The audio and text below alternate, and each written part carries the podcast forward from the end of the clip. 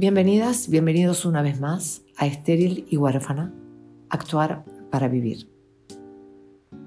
Saben, durante los episodios anteriores fui perdiendo seguidores en todas mis cuentas digitales, en todas. Alguien me dijo que, que soy una soñadora, pero no voy a hablar de mí. Lo que me interesa compartir con ustedes es mi experiencia en lo expresivo. A nivel personal y a nivel colectivo también, ¿no?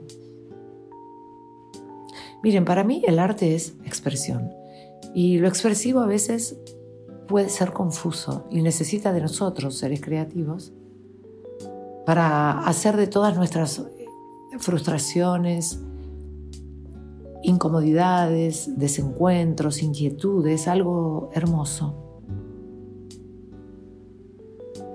En unos episodios atrás, cuando hablé de amar el proceso, el proceso creativo, por supuesto, no, no hablé del resultado y pareciera que el resultado no, no me interesa. Por el contrario, claro que sí. Lo que pasa es que a veces nos apuramos por el resultado y la cosa termina siendo poco profunda, por ahí superficial, liviana. Entonces yo hoy los invito, las invito a, no apurarse, a disfrutar de ese proceso, a no parar. Intentemos no parar ante la incomodidad, intentemos dar el salto, ese salto del que yo siempre hablo, que es el de salir de la zona de comodidad y usar ese malestar como estímulo para, para crear.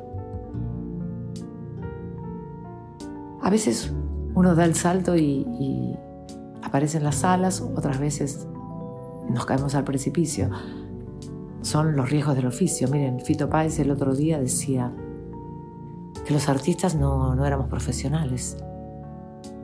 Y es verdad. También decía que no éramos ordenados.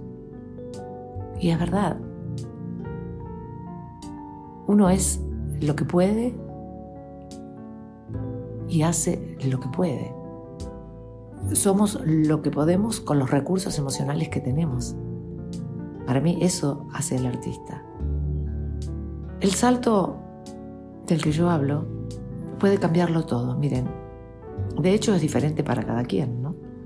Algunos ganan, otros pierden, otros aprenden y otros saltan y triunfan. Yo no me quedaría con las ganas de saltar. Yo creo que es importante trabajar en profundidad, individual y colectivamente, con todas las incomodidades, con todos los desencuentros, con todas las frustraciones.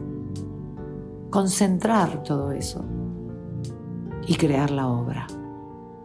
Bueno, podemos decir que la sustancia, la, la esencia de este podcast es la palabra y la escucha.